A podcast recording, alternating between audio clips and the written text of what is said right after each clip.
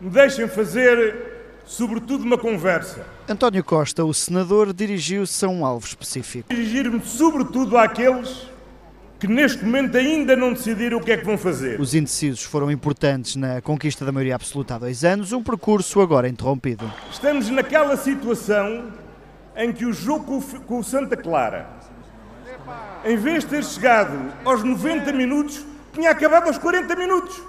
Ora bem, é a situação em que nós estamos. Em vez de nos deixarem chegar a 2026 para sermos avaliados, interromperam o jogo aos 40 mas há uma diferença. É que mesmo aos 40 minutos nós vamos ganhar estas eleições. E por isso a dramatização traduzida em sinal de confiança em Pedro Nuno Santos. Será que vale a pena, agora que as coisas começam a endireitar, fazer uma mudança sem segurança, em vez de dar a oportunidade ao Pedro Nuno Santos para continuar o trabalho que temos vindo a desenvolver. Para Costa, a direita está impreparada e não são os exemplos do passado que os podem inspirar. O mais antigo não governou só numa era em que não havia internet. Ele verdadeiramente governou, conseguiu ganhar eleições quando só havia uma única televisão em Portugal, que era, aliás, comandada pelo seu ministro adjunto. E o último, e o último veio e verdadeiramente o que fez foi o truque que nós já percebemos que eles fazem.